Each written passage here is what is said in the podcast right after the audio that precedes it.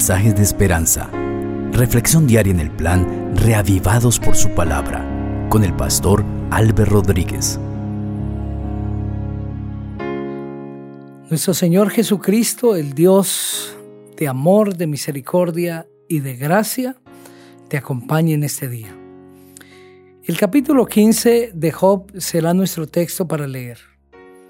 Vamos a orar para pedir la dirección de nuestro Padre Celestial. Nuestro Señor, muchas gracias te damos, porque tu palabra siempre está clara delante de nosotros. Has elegido hablarnos a través de ella. Enséñanos, Señor, en esta ocasión. En Cristo Jesús. Amén. Así dice el texto bíblico. Esta es la respuesta de Elifaz el temanita. ¿Responde el sabio con palabras? ¿O exhala de su vientre aire caliente? ¿Acaso disputa con palabras sin sustento o con discursos sin sentido? En cambio, tú reniegas del temor de Dios. Tienes en poco la devoción de su presencia, pero tu misma maldad te condena al hablar, pues hablas como cualquier hombre astuto tus palabras te condenan, no las mías. Son tus labios los que hablan contra ti. ¿Acaso naciste antes que Adán?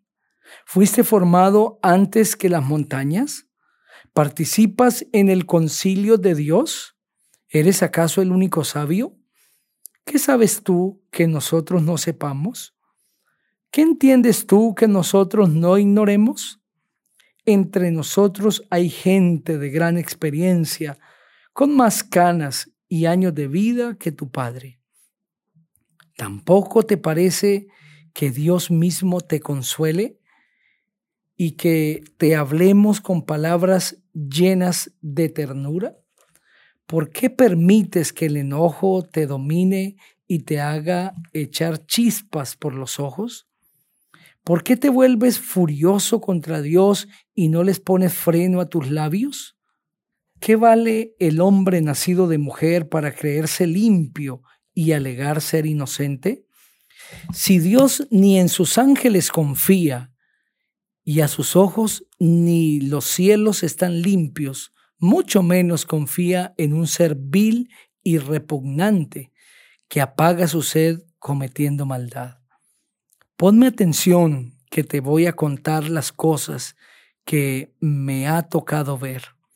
Cosas del pasado que los sabios nos enseñan, que aprendieron de sus padres y no las esconden. A ellos solo Dios les dio la tierra sin la intervención de ningún extraño. El violento vive lleno de tormentos y dolor sin que sepa ese malvado cuánto tiempo vivirá. En sus oídos resuenan ruidos espantosos. Cuando goza de paz, viene el ladrón y lo asalta. Sin esperanza se hunde en las tinieblas y solo espera el puñal que le quitará la vida. Hambriento vaga preguntando dónde hay pan, sabiendo que la muerte muy pronto llegará. Vive abrumado y en angustia constante como un rey al que están por atacar. Esto le sucede por rebelarse contra Dios, por desafiar osadamente al Todopoderoso. Se lanzó contra Dios en abierto desafío, con la sola protección de un pesado escudo. Su cara es una bola de grasa, su cintura está sobrada de carnes, habita en ciudades desoladas, en casas que nadie puede habitar porque han quedado en ruinas. Sus riquezas pronto se acabarán y no podrá extender sus posesiones. Nada lo librará de caer en la tumba. Será como rama consumida por el fuego, como flores arrancadas por el viento que no confíe ingenuamente en el engaño, porque acabará siendo engañado. La muerte le llegará antes de tiempo, mucho antes de llegar a tener descendientes. Será como una viña sin racimos de uvas, como un olivo que no llega a florecer. Los malvados desaparecerán de la tierra. La casa del que soborna será pasto de las llamas, pues concibe hacer el mal y da a luz iniquidad. En sus entrañas se gesta el engaño. Amén. Ese capítulo da inicio a la segunda reprensión de Elifaz a Job. Y en él vemos claramente que la maldad trae sus consecuencias. Elifaz expone que el malvado, aquel que ha cometido pecado, aquel que no se ha arrepentido, será cercado por su misma maldad.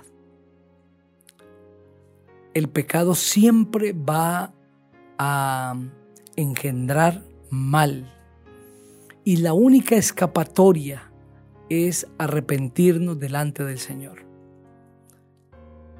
No existe otra manera de salir de el lodo de pecado. El enemigo sabe que hay detrás del pecado, del placer.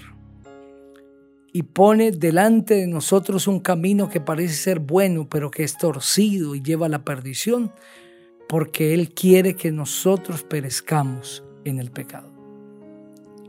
Pero solo arrepentirnos delante del Señor y tendremos perdón y seremos restaurados. No dejes que el mal te llegue que las consecuencias amargas del pecado lleguen a tu vida.